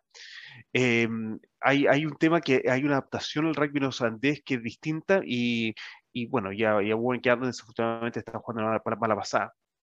Por otra parte, podemos ver que The Wallabies con Dave Rennie, eh, el ex entrenador de los Chiefs que, está, que ha tomado eh, a los Wallabies, creo que con una línea de backs muy novata, muy, muy novata, eh, de, hecho, el, el, fin de semana no, no, había ningún back que, estaba, que compartió el partido que tenía más de 10 caps. Por lo tanto, muy, muy novato. Eh, volvieron muy bien en el segundo tiempo y, para hacer, y, y fueron muy competitivos con, lo, con los All Blacks. Si no hubiese sido por el try de, de intercepción y la genialidad de Richie Moanga, que los All Blacks siempre tienen esos jugadores que tienen una genialidad, eh, creo que los Wallabies están en alza. La verdad, la, la verdad, sí, viéndolo fríamente, están en alza. Creo que Dave Rennie ha sido ojo una que, buena ojo que hace poco está, era bien crítico de que venían para abajo. El rugby australiano venía para abajo. Sí, no, yo creo que el rugby australiano viene para abajo, pero creo que los Wallabies como equipo, que tienen los mejores jugadores, van en alza. Eh, por ejemplo, no sé si han notado que eh, Nella Tupo está. Eso, eso no es ninguna dicotomía, porque el, la selección chilena que salió campeona dos veces en la Copa América es excelente, pero, pero la liga chilena es lo más fome que hay, digamos. Entonces. Claro, claro, ¿no? Y, y, y, de la manera que están usando jugadores, por ejemplo, en eh, Nella Tupo, que Nella Tupo, que está jugando 35 minutos en el segundo tiempo, el impacto que está teniendo en los partidos, lo, lo, vimos en la serie contra Francia, lo vimos este fin de semana contra los, los All Blacks, el impacto que le está teniendo desde la banca es eh, impresionante. Entonces, hoy creo que la banca de los Wallabies está teniendo mayor impacto que la, que, la, que, la, que la banca de los All Blacks. Eh, creo que los All Blacks, yo creo que vamos a ver qué pasa con la, la, decisión de si Ian Foster continúa, porque tiene solamente un contrato por dos años, que vence a final de año, el entrenador de los All Blacks. Eh, mucha gente cree que se lo van a renovar porque está dentro, está dentro del sistema, se lo van a renovar por los próximos dos años hasta el Mundial que sería lo más lógico para darle una progresión, pero creo que Ian Foster no es el, el mejor entrenador necesariamente para los All Blacks y, y Plummer tampoco. Creo acá hay, harto cuestionamiento con respecto a quién sería la mejor combinación de entrenadores para los All Blacks y si se le está sacando el, el mayor rendimiento a los jugadores. Creo que han aparecido un par de jugadores eh, que, que, que definitivamente están ayudando a, a, mantener lo que han sido los All Blacks, pero no están generando la gran diferencia que hemos visto en, lo, en el pasado. Y, y eso eh, yo creo que algo a, a considerar. Creo sabes que, cuál es la discusión acá en Chile después del triangular? ¿Qué cosa? Porque uno diría, pucha, ya, bueno, sí, igual, la, la, igual las posibilidades de ir al mundial son súper ínfimas, pero bueno, son más que nunca, pero ínfimas igual. Eh, pero, pero esto de ir como segundo en vez de como primero es como que nos dejó fuera del, mundial. O sea, como si Chile hubiera tenido asegurado el mundial venir a jugar con el número uno de Norteamérica o el número dos de Norteamérica. Mira, eh, esas son las cosas que a mí me complican. Te fijas, ¿no? Que frente a la frustración, frente a los malos resultados, se busca la fórmula para mejorarlo solamente. Eh, y yo a mí me gustaría estar escuchando qué es lo que vamos a hacer para que esto nos pase para el próximo mundial. Si ya, seamos sensatos, te fijas, o sea, hay que tener un plan para ejecutar esta acción de este año de pelear lo mejor posible ese cupo, pero mis planes ya tienen que estar puestos en, lo otro, te fijas, ¿no? Eh, y, los, y los cabros, tengo que tener ya los cabros de 18 20 años eh, entrenando como máquina, te fijas, ¿no? Eh, y, y, reemplazando a lo mejor ya a los que van a ir a jugar a Estados Unidos o los que van a jugar contra América del Norte. O sea, yo ya jugaría estos dos, tres partidos que quedan por delante, yo ya los jugaría con, con una renovación de un 25%. ¿Te fijas, no? Al menos para que esté en la banca. No, y, bueno, y no, y no necesariamente. Mi, mi punto de vista humilde, no sé si habrá gente para tener un 20% de recambio. No tengo idea. no, y aparte que tampoco, ah, ah, creo que en Chile tampoco se ha, jugado mucho rugby este último año, pero creo que desde el punto de vista de, con la cantidad de jugadores jóvenes que ha, que ha mostrado Chile este último año, tanto por la SLAR y la, la selección, creo que tiene que haber un trabajo organizado a partir de, los jugadores de secundaria, los muchachos de 16, 17 años en este momento que todavía están en los colegios, que todavía no necesariamente están jugando eh, competencias de clubes de primera ni nada por el estilo, son los jugadores que ya deberían estar dentro de un circuito eh, de, identificación de talento para ver quiénes son los próximos que van a estar ocupando esos puestos para el, para el próximo mundial, para, no para el 23, sino para el 27 porque pensemos que para el 27, estamos hablando que son 6 años más, esos muchachos de 17 años van a tener 23. Van a estar ahí en la cúspide de su, de su carrera de rugbyista, pero la, las micro habilidades, eh, la mentalidad, eh, la, la, formación física para jugar, eso tiene que comenzar ya a los 16, 17 años. Entonces, está bien que estemos enfocando el próximo mundial, pero eso hace también que el, ciclo de identificación de talento y desarrollo sea bastante estrecho cuando tenemos que pensar que no basta, si queremos crecer el deporte, queremos consolidarnos en el deporte, tenemos que ver esa sostenibilidad en el tiempo y esa sostenibilidad en el tiempo viene con el fortalecimiento de esos muchachos de 15, 16, 17 años en este momento. Y creo que tiene que ver con lo que decías tú, pues, el organigrama, digamos, la estructura organizacional del desarrollo deportivo, de una federación, de sus asociaciones de su encadenamiento, de su encadenamiento deportivo, te fijas o no, tanto comercial también. Eh, sí, no, también, también, por otro lado, también por otro lado, Fran, hay que mejorar la capacidad dirigencial en este país, hay que ser más eficiente con el uso de los recursos, tiene que haber menos filtraje de recursos, ya hemos visto harto filtraje de recursos por todos lados. Eh, hoy día, por ejemplo, la Federación de Rugby de Chile tiene 200.000 libras esterlinas que le acaba de dar la World Rugby para alto rendimiento. No se ha dicho nada en qué se va a gastar ese dinero. No se ha dicho nada cómo se va a utilizar ese dinero, cómo se va a meter a la cuenta corriente junto con las platas de Rugby Chile Management, junto con las platas estatales que financian los, programas deportivos de, selecciones. O sea, ¿cómo va el tema ahí? ¿Te fijas? Entonces, mientras esas cosas no estén claras, porque 200 mil libras esterlinas son eh, poco más de 200 millones de pesos y según yo tengo entendido, un programa completo de SLAR con selección son 300 millones al año de costo. Entonces, eh, y la federación debe 300. Entonces, en el fondo, esto lo van a ocupar para pagar las deudas o lo van a efectivamente ocupar para mejorar los centros de alto rendimiento en regiones. Bueno, eh, eso, es lo, eso es lo que a mí me preocupa. Entonces, uno puede estar diciendo mucho, hablando mucho de deportivo, que es lo que nos gusta a nosotros, pero eso tiene que partir de, un radier, que es lo que un, comentario que hice otro día en mi Facebook respecto de lo que estaba pasando en Chile como sociedad y como, como país y como Estado, que la constitución nueva tiene que ser una casa para todos. Yo creo que una constitución nueva debe ser un radier igual para todos, no una casa igual para todos, porque eso, eso ya no es igualdad. ¿Te no? Eh, eh, y eso ya no es libertad. Creo que primero tiene que haber un radier igual para todos, cosa que si te va mal, no, no, no sucumbas en el intento de luchar día a día. Eh, creo que eso es lo mismo que debería dar eh, una estructura deportiva.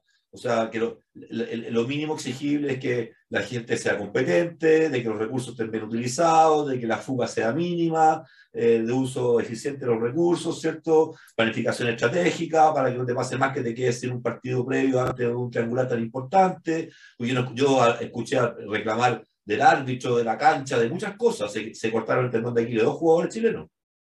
Ignacio Silva y, y, y Urros, grandes jugadores.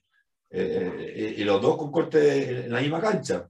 Yo, pero yo, de todos hablaron, pero yo nunca escuché, excepto lo que pusimos nosotros en Beca Sport, diciendo que importante hubiera sido llegar con un partido eh, previo a ese triangular, haber tenido como federación un plan B. Se me cae Colombia, tengo que tener un plan B, tener una selección de Alusa, una selección de los dos mejores equipos del, del top 8, no tengo idea, pero algo tengo que tener para no llegar sin rodaje a ese triangular. Bueno, esas cosas no se hablan en este país, en el deporte. Entonces se buscan las excusas afuera. Lo, lo hablamos del capítulo número uno, ¿cierto? Hay que buscar adentro primero. Eh, pero bueno, eh, eh, eso es lo que yo creo que hay que buscar acá, Fran, y es lo que te invito también a, ayudarnos desde allá y en todo este proceso, que, porque todos importamos, importamos todos, ¿cierto? Nuestro lema para este año, para esta temporada. Y eso tiene que ver con, con, con eso, con que si importamos todo, yo no tengo por qué ocupar la plata que del rugby para todos los chilenos en algo para mi propio. Entonces, esas son las cosas que hay como que empezar a, a limpiar ¿ah? en, el, en, el, Ya no podemos estar, ah, mira, sí pasó esto, no, pero si eso pasa siempre. No podemos seguir normalizando lo que pasa siempre, porque nos tiene así. Nos tiene con 250 millones de dólares y cero medallas. ¿Te fijas o no? Invertida no limpiada. Entonces, eh, hay que, tener, hay, que, hay, que, ser capaz de tener conversaciones difíciles eh, en forma madura, eh, sin sentirse ofendido, para, para poder desarrollar nuevos planes estratégicos que, que sean adaptados a la, a la realidad difícil que nos guste o no nos guste tenemos que, que tenemos que enfrentar. Eh, nosotros este año con el First 15 tenemos una situación como esa. el First 15 este año vamos, lo mejor que vamos a salir todavía tenemos posibilidades matemáticas de llegar a los playoffs, pero en realistamente vamos a lo mejor que vamos a salir va a ser quinto, que es un fracaso. Nosotros de, somos un equipo que en los últimos ocho años hemos estado en las semifinales. Eh, hubo cambio de entrenador para llegar a una final y salir quinto es un, desastre, pero hay que tener esa conversión difícil. Eh, y hay que tener la altura de miras para poder tener esa comprensión difícil de, decir, oye, ¿en qué, en qué fallamos? ¿En, ¿En, qué fallamos? Y, y no podemos echar la culpa a, solamente a los jugadores. Y eso, eso por ejemplo, una de, la, una de las batallas que estoy peleando yo, porque yo no estoy conforme con que el entrenador eche la culpa de que no tenemos buenos jugadores. Bueno, el colegio siempre ha tenido una base muy sólida de jugadores y esto, este año no ha sido distinta. Y, hay, y estamos hablando de muchachos de entre 15 a 18 años. Eh, las habilidades eh, pueden estar a diferentes niveles y es nuestra responsabilidad desarrollarla y usarla a la mejor capacidad posible para poder sacar resultados. Y si no hemos podido sacar resultados para desarrollando esas habilidades, hay una falta nuestra y, y hay que levantar la mano. Fue, fue la falta fue mía. En, en que fallé yo o en que falló el otro. No podemos echarle solamente la culpa a los jugadores.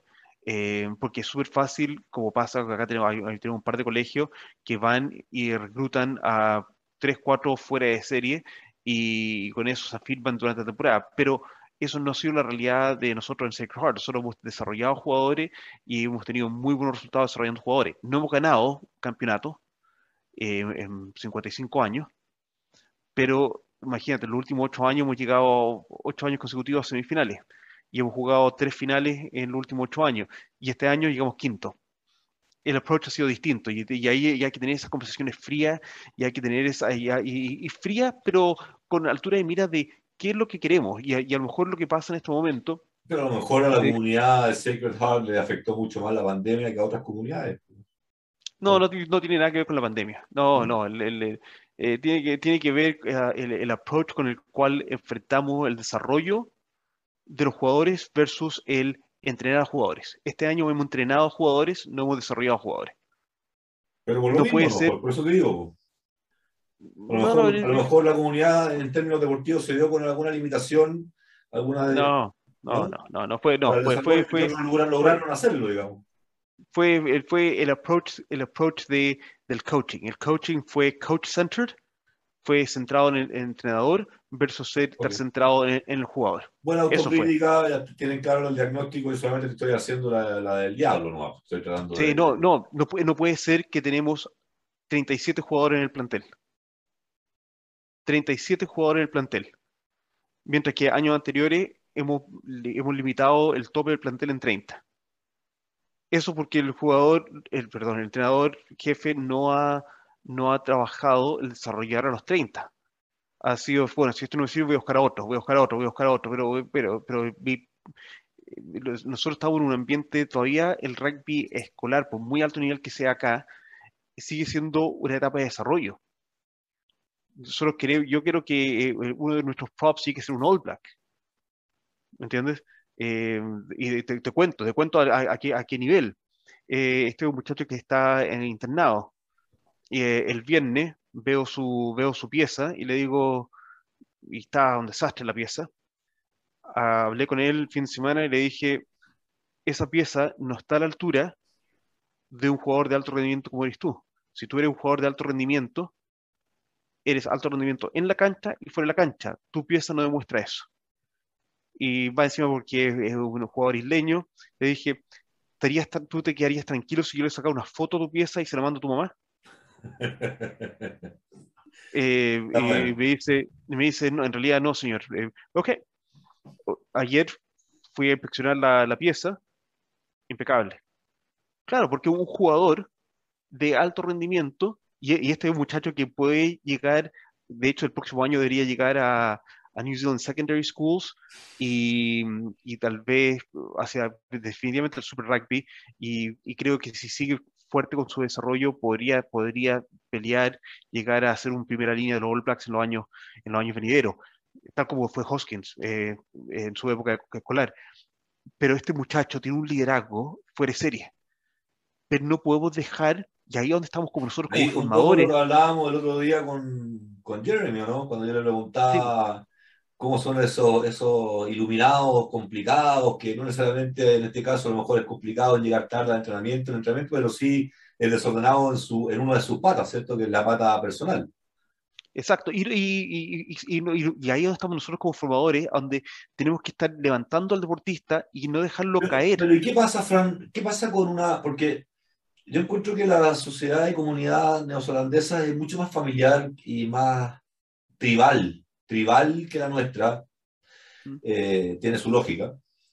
Pero, pero acá cuando uno trata de meterse con los niños eh, es complicado. Eh, ¿cómo, ¿Cómo la reacción de los papás a veces cuando uno trata de meterse mucho en lo personal de los niños?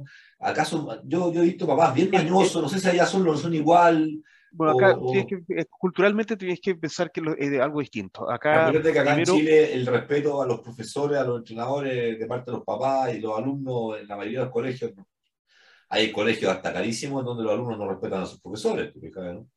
No, acá, acá hay, un, hay un tema de, de respeto, eh, hay un tema de respeto, uno. Dos, eh, está el hecho de que los jóvenes a los 16 años tienen una cierta independencia ya casi de adulto. Por ejemplo, a los 16 años, nosotros a nuestros hijos no podíamos acompañar al doctor. Ellos tienen que hacer las horas de pedir la consulta al doctor porque son tratados como adultos a partir de los 16 años. A ver, explícame, eso, eso, eso es norma, es norma país. Norma, legal, norma país norma país y, ellos tienen que consentir si nosotros acompañamos a la consulta. Y a los 16 años, ¿me entiendes? Eso ya es segundo, tercer medio. Em, eso por un lado. Eh, por, otra, por otra parte, tienes que pensar en ese proverbio, proverbio es que eh, toma a todo, a todo una villa, a todo un pueblo, criar a un, criar un niño. Entonces hay una, una responsabilidad colectiva en la formación de un, de un joven o una, o una, o una, o una niña. Entonces, y eso... eso, eso es lo que... Eso es eso, Fran, es cuando a mí me espanto y lloro cuando veo cosas que pasan en el Sename, por ejemplo, Servicio Nacional del Menor en Chile, en donde en los últimos años han desaparecido mil tantos niños y no sabemos nada de ellos, desde prostitución hasta, hasta, eh, hasta, tráfico de, de, ¿cómo se llama?, de órganos, no sabemos nada. Eh, y, y, un partido político lo ocupó como, como un tema político. Entonces, eh, eh, estamos tan lejos de eso que tú me hablas, desde, incluso desde, desde las líderes, desde los líderes políticos que deberán establecer esas leyes, esas costumbres de, de, buenas costumbres, ¿cierto? Eh, no, al revés, parte de ahí. Entonces, ¿qué es lo que queda para el que los vota? Si es, la típica, el, típico razonamiento flojo de la masa, ¿cierto? Es decir, lo hace porque yo no. Entonces, eh, el, poco, el, poco desarrollado, digamos, la reacción poco desarrollada.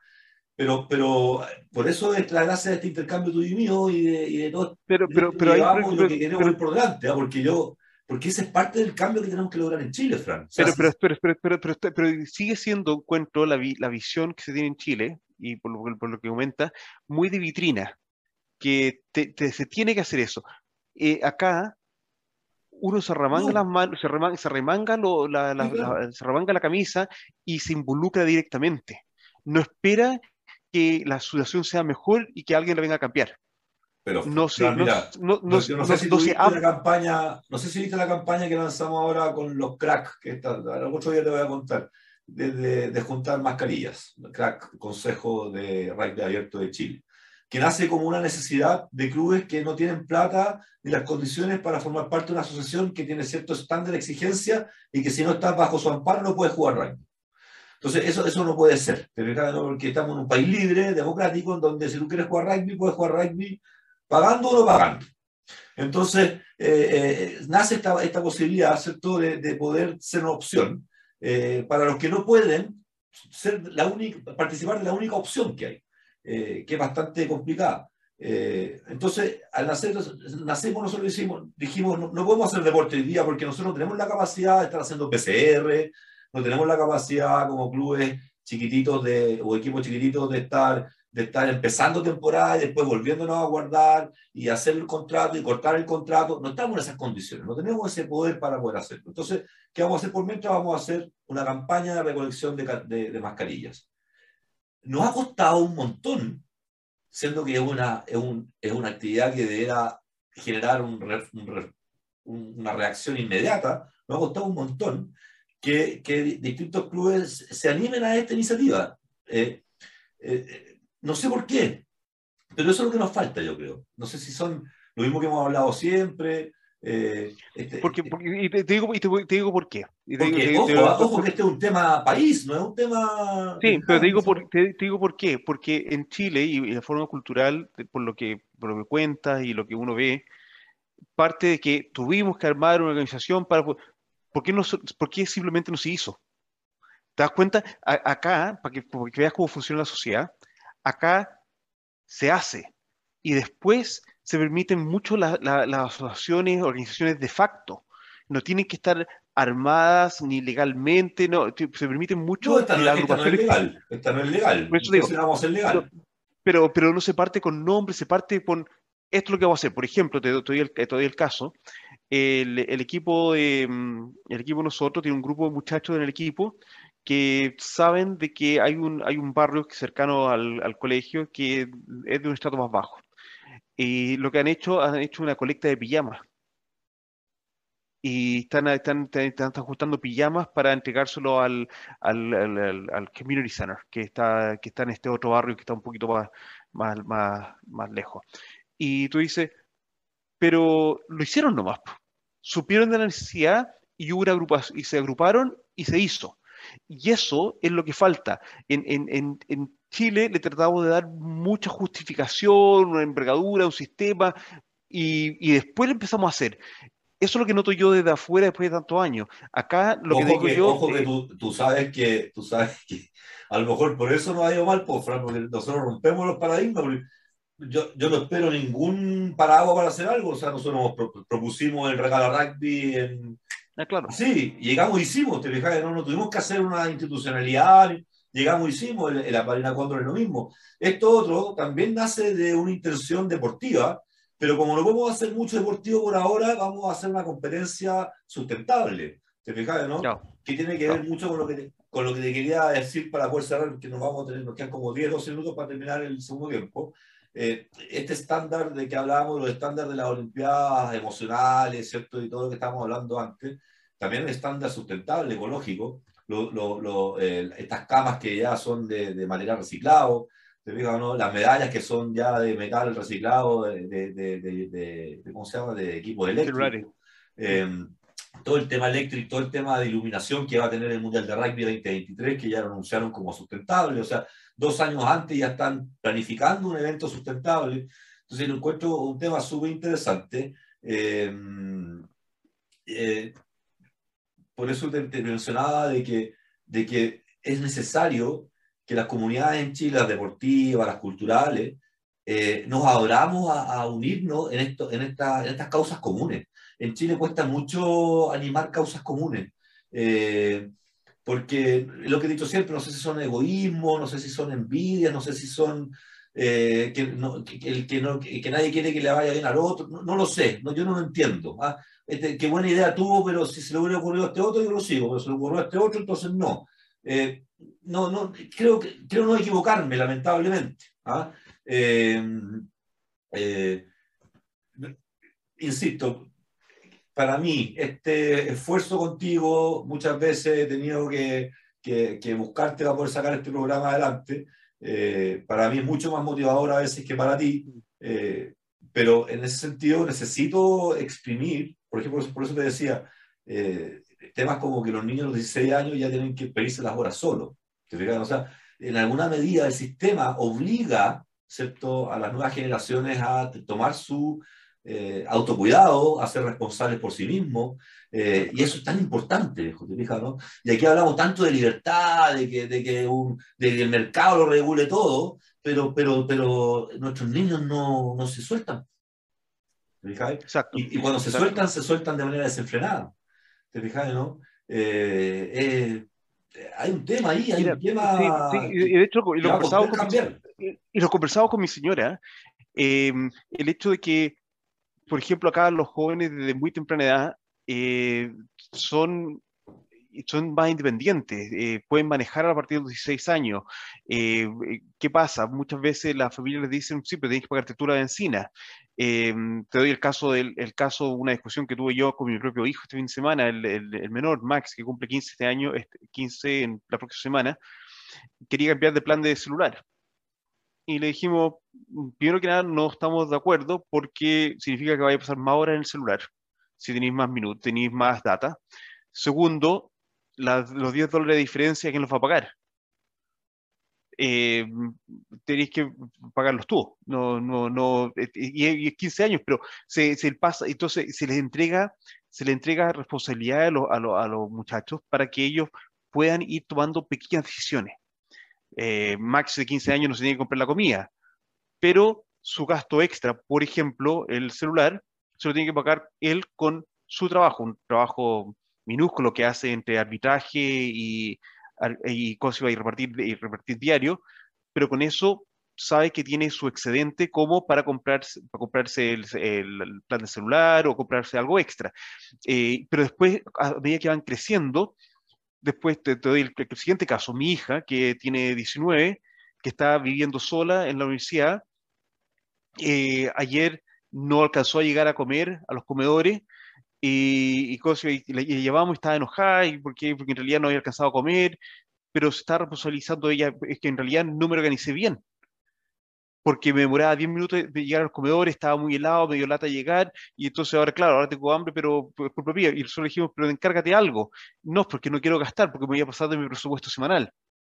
Al final, obviamente, como papá, le dijimos, oye, encárgate algo y nosotros te, transferimos la plata. Pero a lo que voy yo es el tema de la, el, el, el, el joven acá, desde temprana edad, sabe ya cómo administrarse a sí mismo. El hecho de que ya eh, un año en, los dormitorios de la universidad y al año siguiente tienen que buscarse departamento. Entonces, por ejemplo, a los 19 años están armando un grupo de, amigos para arrendar un departamento, negociando con los corredores, eh, y eso pasa a los 18, 19 años, porque los corredores les da lo mismo, quieren ser los papás, quieren saber quién es el grupo de amigos quieren saber quiénes son, quiénes están estudiando. Eh, eh, ellos son responsables de, de su vida. Em, y, bueno, y después imagínate el, el, mayor que tengo de, de, 22, que ya viven completamente independientes. completamente independiente. Entonces, y, viajan, etcétera, y entonces seguro uno tiene su injerencia como, como padre, mentor, recomendación de recomendaciones, pero en realidad en cuanto a, sus gastos, a sus decisiones personales, ya llevan 5 o 6 años de experiencia, si es que no más, de ir tomando progresivamente decisiones de cómo manejarse a sí mismo. Y eso, y eso, imagínate, si lo llevamos después al deporte, el, el, tema ya tienen un manejo de la nutrición y pueden tener apoyo de profesionales, etcétera, pero tienen ya tienen un manejo de que han venido acostumbrados por largo tiempo. Por largo tiempo. No, o sea, aquí, tanta diferencia. Aquí hay diferencia en eso, yo creo, que, que, en esas exigencias que la sociedad le hace. yo creo que hay, hay exigencias que estratégicamente, de manera eh, eh, educativa, están puestas ahí en, en en ciertas etapas de la vida justamente para lograr esa, esa, esa autorresponsabilidad, porque finalmente a los 16 años a veces uno en este tipo de países uno anda persiguiendo al cabro la cámara para que vaya al doctor. Te fijas, no tiene que andarle, oye, te pedí hora, ah, no, es que no tengo ganas. Al final, el que tú le traspases a él o ella la responsabilidad de su salud, ya no le que andarlo persiguiendo. Si se siente mal, solito tiene que ir, porque si no fue, ¿La culpa de quién es después? De él, no del papá o de la mamá, ¿te fijáis? entonces, ese autocuidado te hace eh, madurar muy fuerte. Eh, te, hace nivelar ciertos grados de independencia y de responsabilidad y respeto en la ciudadanía en general. Porque todas son como controles de edad, ¿te fijas? No son como estándares mínimos a cierta edad, que, que no le van a servir al 100% a la población, porque siempre existen las a uno le va a servir más, a otro menos, a otro ninguno, a otro mucho. Pero, el, pero el, promedio, la media, va a ser útil. Va a ser un aporte a la sociedad porque se va a establecer como un requerimiento de autocuidado, de responsabilidad contigo y con el otro. Eh, a lo mejor eso tiene mucho que ver con la mascarilla, por ejemplo. Eh, o sea, con, con el hecho de, de, hacer una buena cuarentena o una mala cuarentena, o cómo llevaron eh, la cuarentena en Nueva Zelanda versus cómo la llevaron en Chile. ¿Te fijas o no? o sea, todo puede cambiar de ahí desde cómo tú enfrentas la salud. Claro, bueno, y hay, todo, y hay, y hay todo, y hay todo, acá tenemos todo un tema más preventivo, eh, como en la salud, hay, un, hay un seguro estatal bastante, bastante fuerte que, y, bueno para cubrir las necesidades y los accidentes médicos, y etcétera, eh, significa que también es bastante más preventivo. Bueno, en eso estamos ahora, pues, estimado Fran. Queremos generar una salud con un piso para todos, buena, y de ahí el que quiera tener muy buena y pagarse un buen hotel, puede operarse, pagará su diferencial. Pero acá lo que no vamos a seguir es haciendo cosas diferentes, aquí tenemos todo derecho a estar sano. Eh, ¿Te fijas no? No necesariamente despertar en un hotel con una televisión con Netflix, pero, pero sí despertar en una habitación limpia, con temperatura, con, con los elementos mínimos para salir de la pero, Pero acá, acá es, la idea es que ojalá no lleguemos, a, no lleguemos a que tengas que despertar en un hotel con televisor. ¿Te das cuenta? Es, claro, no, evidentemente. Pero por eso, por eso te digo, o sea, la planificación estratégica parte por un tema generacional. Entonces, eh, eh, todo lo que te dice es claro. Primero, no hay salud más barata que la prevención. Sí, está claro. Y, pero, y es difícil, y es difícil porque muchas veces se toma, eh, se dice, pero ¿de qué sirve si al final no, no, se ven los resultados? Cuando la gente no se enferma, no se ven los resultados. ¿Te, das cuenta? Pero, pero en realidad eso, eso es un poco, bajar los niveles de diabetes, e, e, etcétera, de la población. Eso al final tú no ves los resultados. Tú generalmente ves los resultados cuando son negativos en el tema de salud.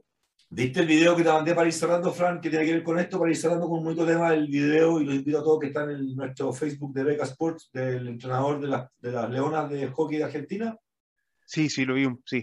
Lindo, lindo, linda, lindo speech se pega él diciendo del ladrillo, ¿cierto? Lo que tú hablabas, la inversión en infraestructura que estábamos hablando al principio, que te puede sacar niños de la calle, eh, y eso te da salud y en el fondo, bueno, eh, todo el efecto multiplicador que no y, creo, y creo que, creo que para, cerrar, porque creo que no lo hablamos en, cuando estábamos grabando, creo que lo que nos enseña esto, estas Olimpiadas, especialmente con los países latinoamericanos, de que muchas veces estamos pensando que tenemos que invertir en el deporte y estamos pensando en infraestructura porque podemos sacar la foto del gran nuevo centro que tenemos, podemos sacar la foto del gran estadio, podemos sacar la foto de la gran cancha, pero yo creo que la mayor inversión que se tiene que hacer tiene que ser en, la estructura, en, generar tiempo para trabajar con los deportistas, en tiempo para planificar, eh, generar profesionales que apoyen a los deportistas, porque en realidad si hay estructuras de profesionalismo que están trabajando con desarrollar el deporte, se pueden buscar alternativas para la infraestructura. Y, pero al final del tiempo se necesita un apoyo constante al deportista.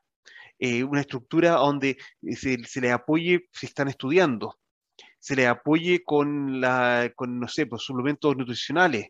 Eh, y eso, eso son muchas cosas que no son tangibles, que no, son, no, se, no se ven, pero ese, esas, esas estructuras, que es lo que yo creo que lo que hay que hacer en este momento, especialmente para Latinoamérica, no solamente Chile, creo que la, Latinoamérica tuvo muy mala presentación en la Olimpiada, incluyendo México, cuatro medallas, con la población que tiene México, con el poderío que tiene México. Eh, tú dices...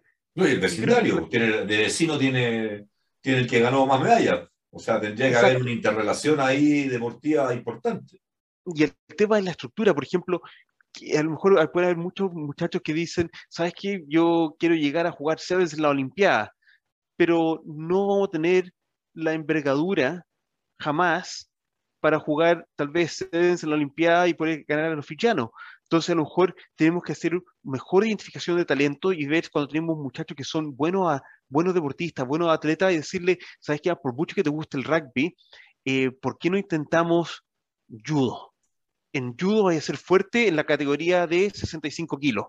Bueno, eso fue lo que dijo mi viejo, ¿te acordás? Era en la entrevista que tuvimos con él, el tema del biotipo. No todos los países pueden establecerse las mismas metas y objetivos y disciplinas deportivas por un tema de biotipo.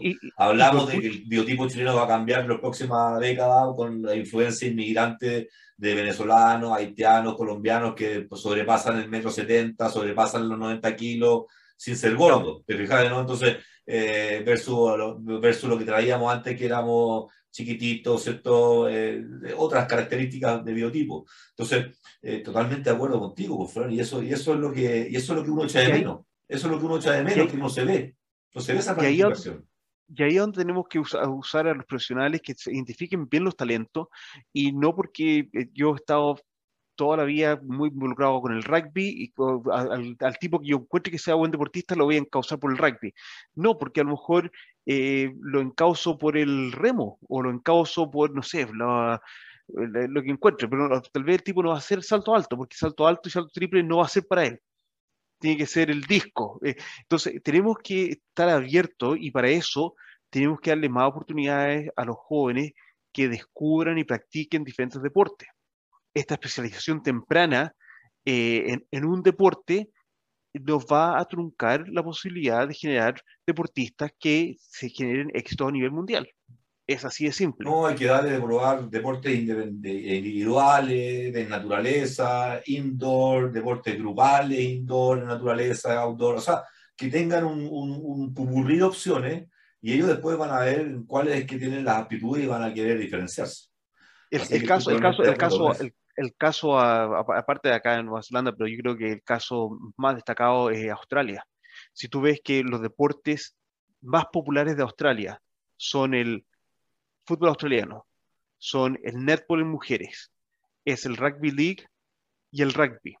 Básicamente cuatro deportes que no tienen representación olímpica. Ahora el Sevens tiene, pero no tienen representación olímpica. Ah, y el cricket.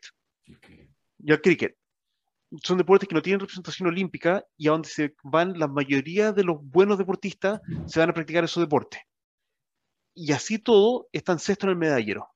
¿Por qué? Porque el trabajo de trabajar con ese, eh, la materia prima que existe ahí y encauzarlo.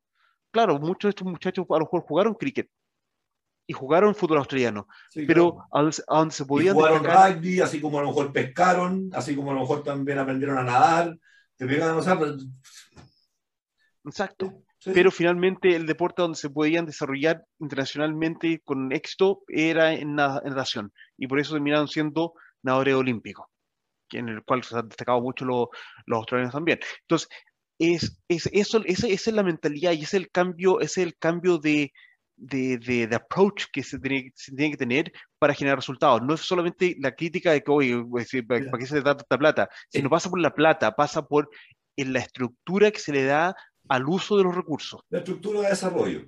Oye, eh, es cosa de ver, llevarlo a un ejemplo súper que no, que no suene racista porque no lo es, pero, pero es, como que uno quisiera ver un país eh, donde su raza principal eh, es de color eh, negra y, y, quieran dedicarse a la natación. Cuando sabemos ya por estudios científicos de décadas que la gente de color es más pesada que las personas de blancas y por lo tanto no nadan tan rápido. Tienen mejor capacidad de aguante y respiración, pero no nadan tan rápido como los blancos. Y es así como tú en una piscina ¿Cuánta gente negra ves en un juego olímpico? Cuesta. Creo, creo, que, creo, que no, creo que nunca he visto una negra o un negro o ni siquiera un mulato nadando en una piscina en una olimpiada. Te digo porque sus músculos son más pesados. Te digo, entonces, por lo tanto, tienen que hacer más esfuerzo que un blanco para avanzar lo mismo que, etcétera. Bueno, no, no, no es mi especialidad, pero estoy informado porque algo leí. Eh, es como que nosotros quisiéramos dedicar a deportes en donde efectivamente, no sé si Chile alguna vez va a llegar a ser un exponente en Seven en la Olimpiada. No, no, lo sé si lo va a llegar a ser alguna vez. A eso, para sacar el ejemplo que tú me estabas dando recién. ¿Te eh, entonces, por muy buenos que sean, porque no estamos en, en un tour internacional, porque no estamos en un circuito, hay que ganarse todo eso primero. ¿Te fijas? Entonces, estamos tratando de saltarnos de etapas. Y eso es lo que me cuesta. Por eso en Chile los proyectos se caen, porque se saltan etapas. Porque no hay planificación de etapas, sino que buscan llegar al objetivo y a la meta lo antes posible, sin meta y objetivos intermedios. De ahí nos caemos. Buena cosa. Oiga, eh, gracias. Ah, quiero terminar antes de felicitando y por un try muy bueno que me metió mi hijo el fin de semana contra Stat eh, por internet de Alan. Así que lo quiero festejar y celebrar eh, por esta vía. Muy buena. ah, pues si estamos en esa.